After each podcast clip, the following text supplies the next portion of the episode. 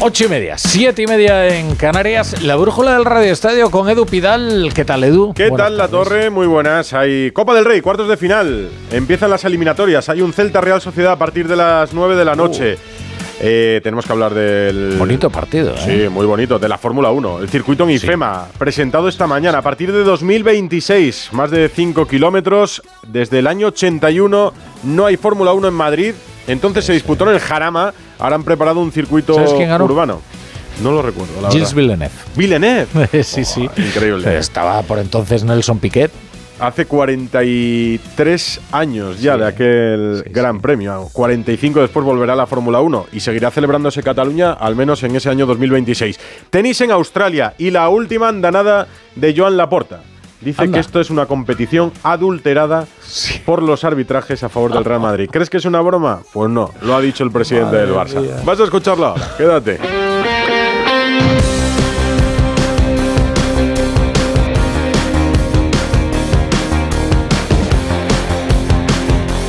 La brújula de Radio Estadio. Edu Pidal.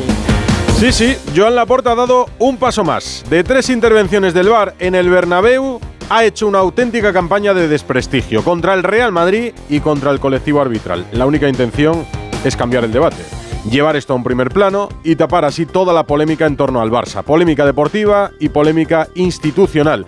Ayer dijo que lo que pasó en el Real Madrid-Almería había sido una vergüenza, hoy ha ido muchísimo más allá en mundo deportivo. Estamos viendo unas situaciones que nos están preocupando mucho y que de seguir así, pues será muy difícil que consigamos los objetivos, ya lo dijo nuestro entrenador. No se puede adulterar la, la competición más con eh, decisiones como las del domingo, este domingo pasado en el Bernabéu. No es solo este domingo.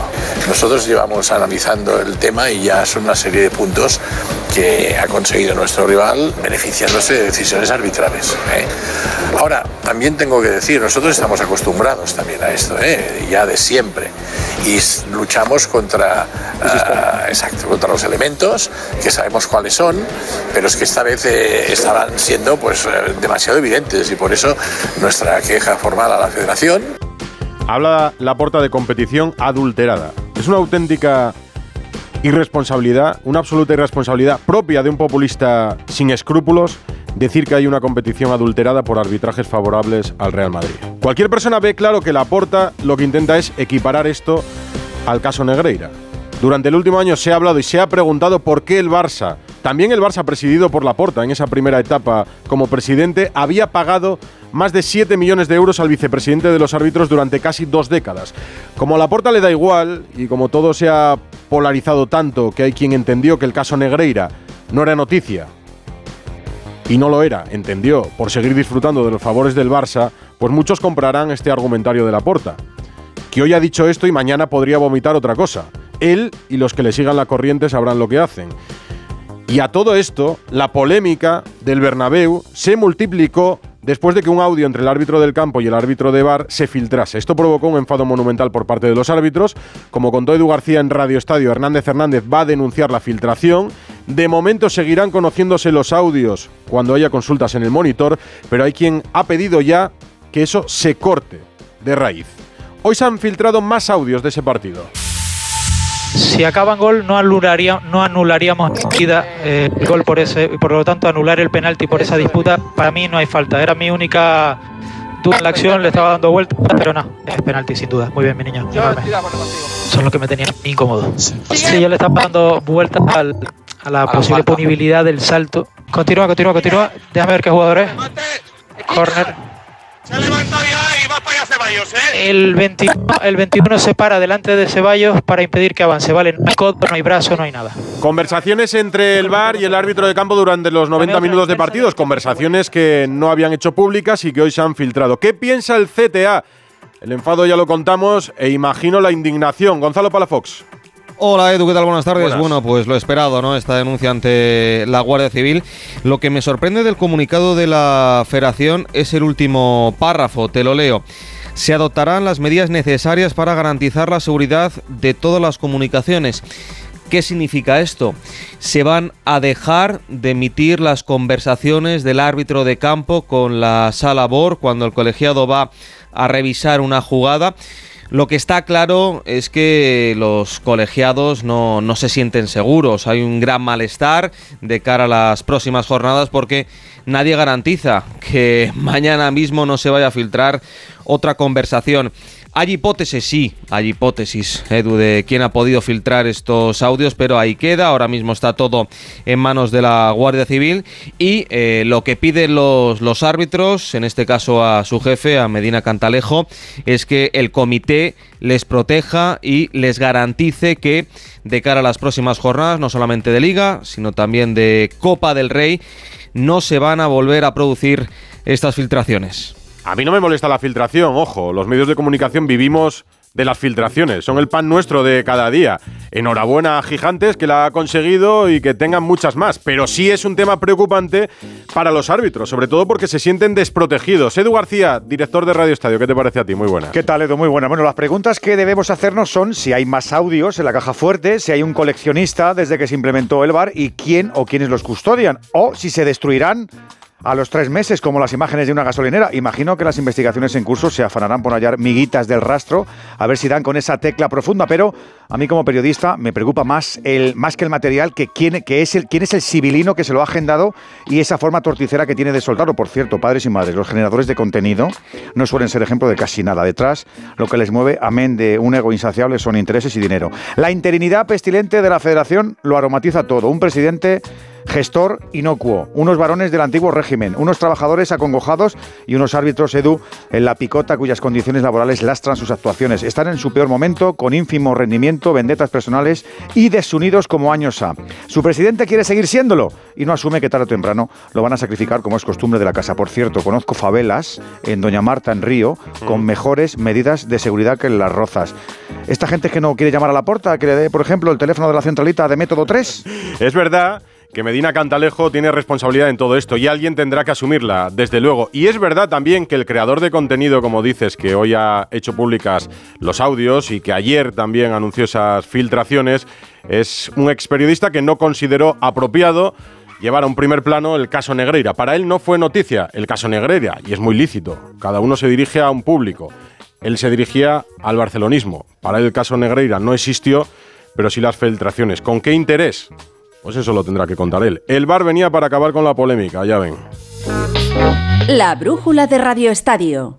Edu Pidal. Aquí seguimos en la radio repasando la actualidad. Y esto es noticia. Combustibles 100% renovables de Repsol. Hechos a base de residuos orgánicos y sin que tengas que modificar tu motor. Ah, y conserva toda la potencia. Ya están disponibles en más de 60 estaciones de servicio. Con los nuevos combustibles 100% renovables de Repsol, algo nuevo te mueve. La Fórmula 1 va a volver a Madrid en 2026. De hecho, ese año tendremos dos grandes premios, porque se va a celebrar el Gran Premio de España en la capital y se mantendrá el que se celebra desde hace décadas en Montmeló. Y Domenicali, el CEO de la Fórmula 1, no ha cerrado la puerta incluso a que se pueda renovar el contrato en Barcelona. Igual tampoco era el día para decirlo, y lo aclaran más adelante. Lo que es seguro es que Madrid va a seguir.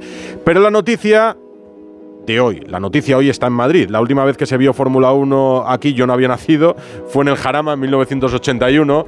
La torre que sí había nacido recuerda al ganador, Villeneuve, nos dijo hace ya unos cuantos años. No, no, lo he leído, lo he leído, me he documentado. Está bien documentarse. Ahora No se ha sé- no- diseñado. No, sé si había nacido, yo nací ese año, no sé si se celebró justo antes o después. ¿eh? ¿En qué mes? En junio. Entonces, justo, justo, justo, justo. Bueno, ya estaría Vamos, seguro en la cualquier caso, madre, eh, si no. era perfectamente inconsciente. Bueno, ahora se ha diseñado un circuito en IFEMA. Lo han presentado esta mañana y allí ha estado un periodista de Onda Cero, Rafa Fernández. Hola Edu, ¿qué tal? Muy Se buenas. confirmó lo que era un secreto a voces. La Fórmula 1 regresará a Madrid 45 años después para acoger el Gran Premio de España desde 2026 hasta 2035, tomando el testigo al Circuit de Cataluña que negocia permanecer en el calendario con el nombre del Gran Premio de Barcelona. Serán 10 temporadas en un circuito híbrido semipermanente que tendrá una longitud de 5 kilómetros 400 metros con 20 curvas, alguna peraltada y que transcurrirá en el entorno del recinto ferial de Madrid conocido como IFEMA. Un circuito diseñado por Jarno Zafeli, el hombre que a través de su empresa Dromo ya gestó otros trazados como el de Singapur o el nuevo de Zambor. Tendrá una capacidad para unas 110 110.000 personas y quiere convertirse en el número uno del calendario de la F1, como apuntaba José Luis Martínez Almeida, el alcalde de Madrid. Yo creo que Madrid ahora mismo puede conseguir cualquier cosa que se proponga. Hemos conseguido que venga la Fórmula 1 y vamos a conseguir tenerlo. Yo creo que no va a haber un escenario mejor en el mundo, un escenario urbano, unas condiciones como las que tenemos en Madrid. La gente que va a venir se lo va a pasar muy bien, lo puedo garantizar, porque no hay una ciudad con una oferta de ocio, cultura, gastronomía deportiva como la que tenemos, así que tenemos todo para que sea un éxito, pero hay que trabajar muy duro para conseguirlo. El acto en el que el propio alcalde y la presidenta de la Comunidad de Madrid, Isabel Díaz Ayuso, ejercieron de anfitriones con el CEO de la Fórmula 1, Stefano Domenicali, contó también con la presencia del reciente vencedor del Dakar, Carlos Sainz, piloto madrileño, que se mostraba entusiasmado en el micrófono de Onda Cero. Sin duda, para todos los aficionados al mundo del motor, para todos los españoles, para los madrileños, es un reto enorme que a partir de ahora pues habrá que ponerse a trabajar para que sea el mayor de los éxitos. Pero como digo, ahora el reto se inicia y hay que remangarse para que no solo, no solo esté aquí el Gran Premio, sino que convirtamos ese Gran Premio en algo especial. Pues eso, que con el primer paso dado, Edu, el gran desafío ahora será convertir el sueño en una gran realidad y que termine bien, ¿eh? Y que lo disfrutemos. Antes de ir con el fútbol, con la Copa, contamos el tenis que mañana juega Carlos Alcaraz, la posibilidad de estar en semifinales de Australia, donde ya espera Djokovic. Rafa Plaza, muy buenas. Hola Edu, ¿qué tal? Marcado en rojo la mañana de mañana, valga la redundancia, porque además es una buena hora, va a ser sobre las 11, 11 y media hora de España, esos cuartos de final del Abierto de Australia que va a jugar Alcaraz contra Esberev, Esberev que le domina el cara a cara 4-3, que le ganó además el último partido en las ATP Finals, pero bueno, veo favorito a Carlos por varias cosas. El desgaste físico, Esberev lleva muchísimas horas en pista. El nivel de tenis, Carlos está a un nivel buenísimo y las ganas que tiene de hacerlo bien aquí en Australia. De madrugada van a jugar Urcas y Medvedev y lo que tú decías, ya en semifinales, un partidazo, Djokovic Sinner. Como contaba Rafa Plaza, Nadal lo volveremos a ver en Doha, del 19 al 24 de febrero, 8 y 42. Si sientes que todo te va sobre ruedas y no quieres que ningún bache en el camino lo estropee, el seguro de coche de línea directa está hecho para ti. Además de ahorrarte una pasta, nunca te quedarás tirado, porque tienes coche de sustitución también en caso de avería. Cámbiate ahora y te bajamos el precio de tu seguro de coche sí o sí. Ven directo a lineadirecta.com o llama al 917-700-700. El valor de ser directo. Consulta condiciones. ¡Vigor, Toma Energisil Vigor. Energisil con maca contribuye a estimular el deseo sexual. Recuerda, energía masculina, Energisil Vigor. ¿Te lo digo o te lo cuento? Te lo digo. Tenemos todos los seguros contigo y aún así, ¿pagamos de más? Te lo cuento. Nosotros nos vamos a la mutua. Vente a la mutua con cualquiera de tus seguros. Te bajamos su precio, sea cual sea. Llama al 91 555 5555. 91 555 5555. Te lo digo o te lo cuento. Vente a la mutua. Condiciones en mutua.es. Arranca una nueva edición de los premios Ponle Freno para reconocer las mejores iniciativas que hayan contribuido a promover la seguridad vial en nuestro país. Consulta las bases en ponlefreno.com y envía tu candidatura antes del 4 de marzo. Ponle Freno y Fundación AXA Unidos por la Seguridad Vial. Su alarma de Securitas Direct ha sido desconectada. Anda, si te has puesto alarma, ¿qué tal? La verdad que muy contenta. Como me paso casi todo el día fuera de casa trabajando, así me quedo mucho más tranquila. Si llego a saber antes lo que cuesta, me la hubiera puesto antes. Protege tu hogar frente a robos y ocupaciones con la alarma de Securitas Direct.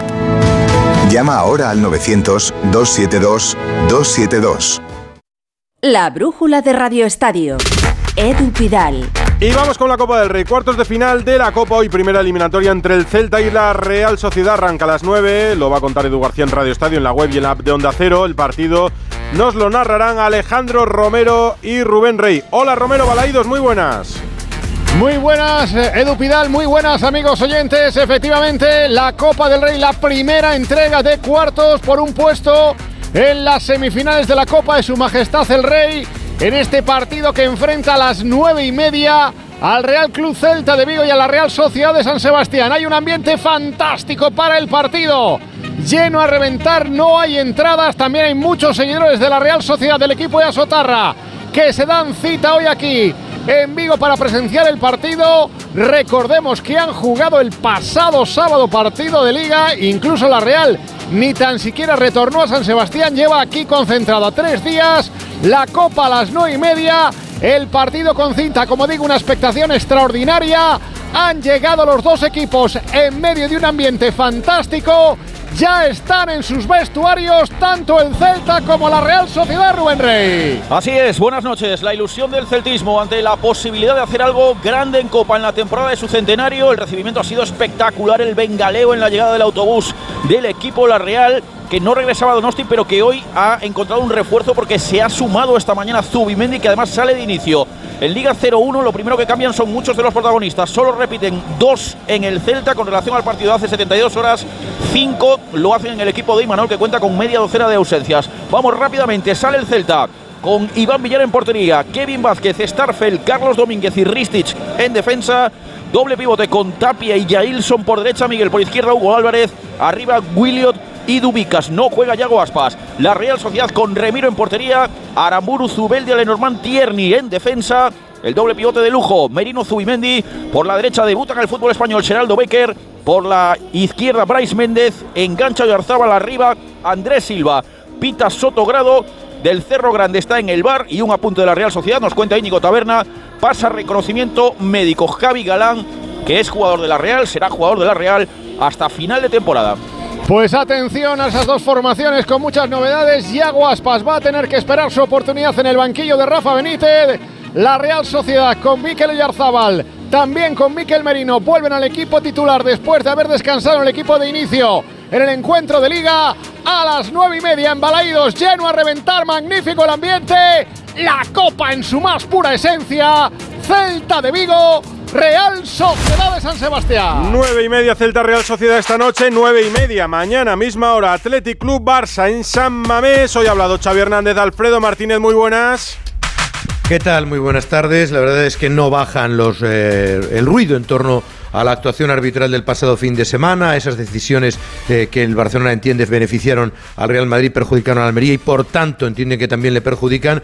Y al margen de Joan Laporta, hoy Xavi Hernández había expectación por escucharle, ha mantenido el mensaje de lo que vino a comentar el otro día, que espera que no afecte a sus jugadores todas estas decisiones, pero que evidentemente él habla porque le preguntan que le gustaría estar hablando hasta tres horas de fútbol, pero tiene que referirse a estos temas cuando le preguntamos. Eso sí, no cree que ha desviado la atención con respecto a un gran partido que había jugado su equipo frente al Betis. Así se explica Xavi.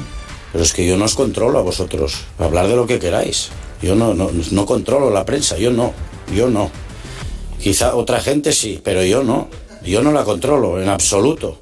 Y se lo he dicho a los futbolistas. Digo, mira, mirad las hostias que me están cayendo. Yo no, no tengo amigos en, en el mundo de la prensa, ¿no? Y me dedico al fútbol, a intentar motivar a los futbolistas, a que el Barça gane. Esto, este es mi trabajo. Pero sí, muchas veces intentaré cambiar mi discurso. Cuando me preguntéis, diré, no, fútbol, ¿no? Pero por educación doy mi opinión, me gusta dar mi opinión, pero ya está, mi opinión ya la sabéis, la di el otro día, pero es que yo no estoy en el foco de la polémica, no quiero, si no me gusta la polémica, no me gusta.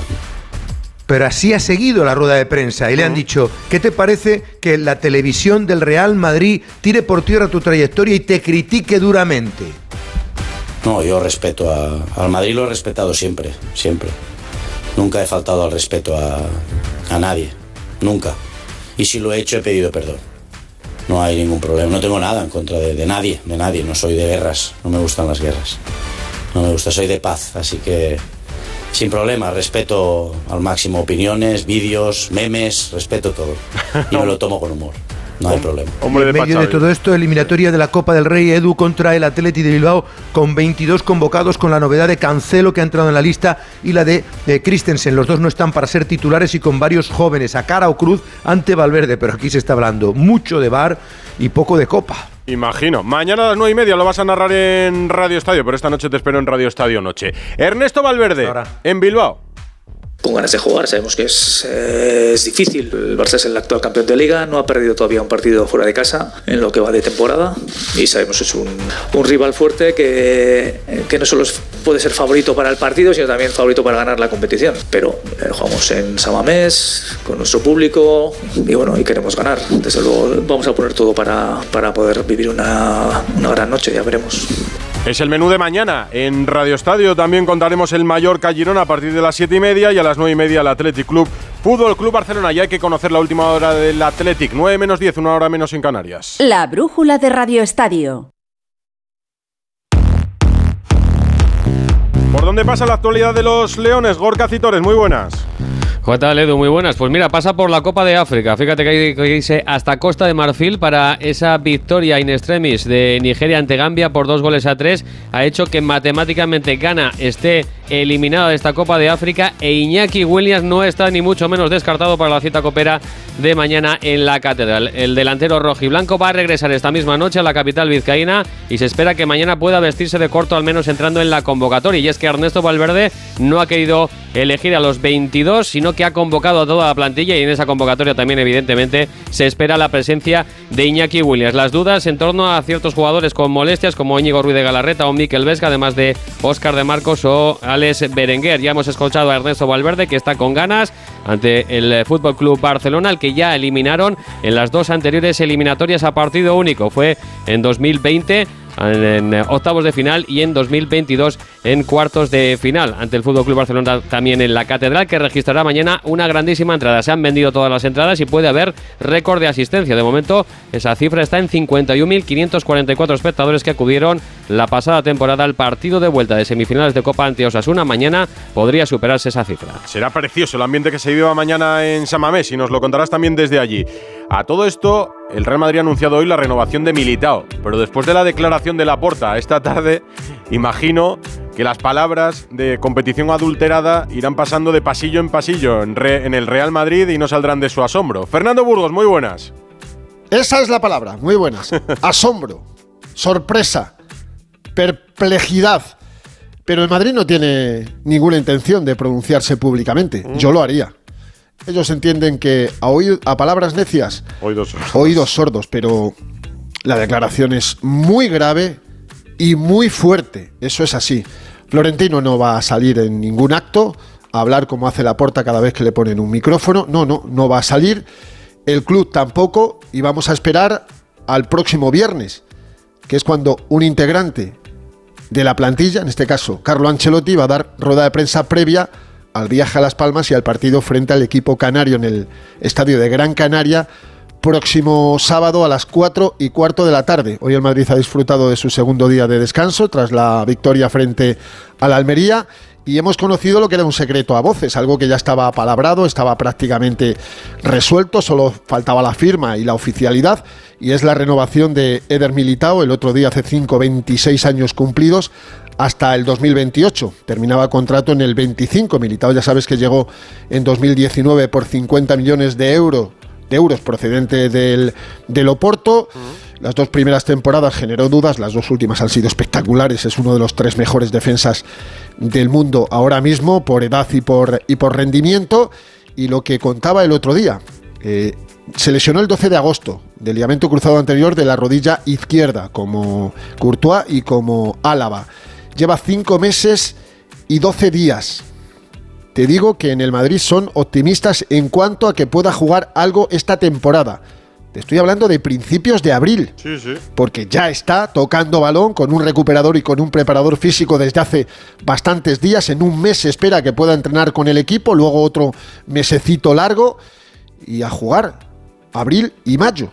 La recuperación va muy bien, pero muy bien, una recuperación que le tendría pues toda la temporada como va a tener a Thibaut Courtois. Y lo de Militao se añade a lo que ya contamos el 31 de octubre de Vinicius hasta el 2027, el 2 de noviembre de Rodrigo hasta el 28, el 7 de noviembre Camavinga hasta el 29 y dos días después, 9 de noviembre, Valverde también hasta el 2029, teniendo en cuenta que Chuamení está hasta el 28 y Bellingham hasta el 2029, todos con cláusulas anti-jeques y clubes Estado de mil millones de euros, el Madrid se garantiza una columna vertebral para los próximos cinco años absolutamente ilusionante. Trabajo hecho en las oficinas de Valdebebas para el Real Madrid, del presente y del futuro. Esta noche hablamos que las declaraciones de la puerta traerán cola, a pesar de que el Madrid no conteste como nos cuentas. Hasta luego, Burgos. Hasta luego. Noticia de esta tarde también, si es que han sido todo noticias. El panda Borja Iglesias, delantero del Betis, se marcha cedido a Alemania y deja Sevilla. José Manuel Jiménez. Hola Edu, sí, hay entendimiento, hay principio de acuerdo entre el Betis y el Leverkusen para la cesión de Borja Iglesias hasta final de temporada. El equipo alemán tendría además una opción de compra en el mes de junio que rondaría los 8 millones de euros. El jugador que quería quedarse en un principio estaría dispuesto a cambiar de aires e irse al líder de la Bundesliga. Xavi Alonso pensó en él eh, después de la lesión de Víctor Bonifaz, que acumulaba 16 goles esta temporada. El Panda pasa por un mal momento en el Betis, no ha marcado un solo gol en la liga, hizo uno en Copa y otro en Europa League. Ahora el Betis deberá buscar un recambio en ataque. El Mallorca Girona es el otro partido de mañana, lo decíamos a las 7 y media. El Mallorca, última hora, Paco Muñoz. Hola Edu, muy buenas. Se espera una buena entrada en el estadio de Somos, en torno a los 20.000 espectadores. El Mallorca hace 15 años que no accede a unas semifinales de la Copa del Rey. Javier Aguirre va a ir con todo hasta el punto que solo hay un jugador de la cantera en la convocatoria, el central David López. Jugadores como Samu Costa, Raillo o Larin, que no han sido titulares en esta competición, en principio mañana van a jugar de inicio. La principal novedad con la que ha trabajado el técnico mexicano a puerta cerrada es eh, jugar con dos puntas. Larin podría estar acompañado por Andón Prats o el propio Murici. ¿Y el Girona, Vicente Casal? ¿Qué tal Edu? Muy buenas tardes. Girona ha realizado esta mañana el último entrenamiento antes del partido de cuartos de final que va a jugar mañana en Somush contra el Mallorca. Michel, que ha atendido después a la una a los medios de comunicación, ha asegurado y manifestado que el principal objetivo a día de hoy del Girona es hacer historia en la Copa. No olvidemos que el equipo gironí no ha entrado nunca en unas semifinales de este torneo y les ilusiona. Vuelve Eric García, pero lo hace tocado y son bajas seguras Juanpe y David López. Ha tenido que recurrir el madrileño en la convocatoria a los dos centrales del filial, a Monjornel y a Antal, los que tendrán que salvar la papeleta a un Michel que dirige un equipo que va crecido. Mañana a partir de las siete y media el Girona no estará solo en Somos y aproximadamente se calcula que unos 300-400 aficionados del Girona acompañan al equipo para animar. Y ojo al partidazo del jueves, ¿eh? a las 9 en el Metropolitano Atlético de Madrid, Sevilla. ¿Cómo están los del Cholo? Jano Moriola.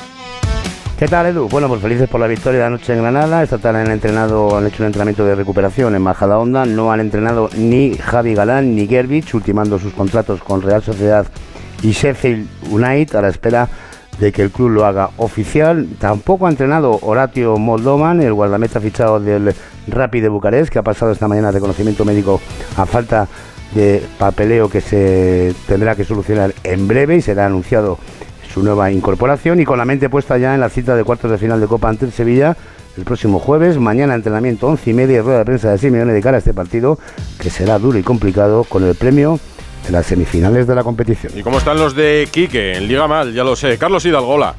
¿Qué tal? Muy buenas. Prepara el Sevilla el intento de asalto al Metropolitano con la buena noticia del regreso de Marcos Acuña, que está entrenando con el grupo y podría viajar a Madrid. Y con la duda de Nilan, que si bien se ejercita con sus compañeros, no está al 100% y por eso no fue titular en Girona. No está siendo bueno el rendimiento de Dimitrovic y veremos si el noruego es la novedad del jueves en la Copa. Va recuperando efectivos Quique Sánchez Flores, que ahora mismo solo tiene las bajas de los lesionados Gudel, Luque Bacchio y Quique Salas y la de Nesiri en la Copa África. Un Sevilla que estará acompañado el jueves por 800 aficionados en ese partido copero, aunque no estarán los Viris, que han anunciado que no viajarán en protesta por los 50 euros que cuesta la entrada. Mejor, se estará mejor sin ellos en el Metropolitano. Fichaje para el Villarreal de Marcelino Víctor Franch. ¿Qué tal, Edu? Muy buenas. Pues ya tenemos en Villarreal al tercer fichaje del equipo amarillo en este mercado invernal. Después de los fichajes de Ballí y de Guedes, llega Gerson Mosquera, un joven central colombiano de 22 años, cedido por el Wolverhampton hasta final de temporada y que se convierte así en un nuevo refuerzo para la zaga del equipo amarillo. No será el último fichaje. Busca todavía el Villarreal la posibilidad de reforzar los laterales después de que se cayese a última hora el fichaje de Javi Galán y no se descarta tampoco que pueda llegar un medio centro defensivo. ¿Y qué va a pasar con Benzema? En Arabia, Manu Terradillos. Hola, ¿qué tal Edu? Después de ese retraso de varios días de Benzema a la hora de regresar a las filas de su club, el Al Ittihad tras sus vacaciones, ya se evoca una posible salida. Ha sido la agencia francesa France Presse quien ha anunciado que el exdelantero del Real Madrid quiere abandonar de manera temporal su equipo, donde no se sentiría cómodo con el trato con las críticas de los aficionados. Como respuesta, el club saudí le habría propuesto una cesión, pero a otro club del mismo campeonato, y es que además, según se ha filtrado en Arabia Saudí, su técnico, Marcelo Gallardo, no querría reintegrarle en el equipo. El futuro, si se produce esa salida, estaría más cerca, eso sí, de Europa que de seguir en Arabia Saudí. El primer nombre que ha surgido en Francia es el de su ex equipo, el Olympique de Lyon, pero fuentes del club indican que la operación económicamente se ve como imposible en las circunstancias actuales. Más viable, al menos a nivel económico y deportivo, sería Edu una marcha a la Premier League. A las nueve y media la Copa, a las once y media te veo, la Venga, torre. seguimos Hasta hablando luego. de Fórmula 1, ¿eh? Hombre.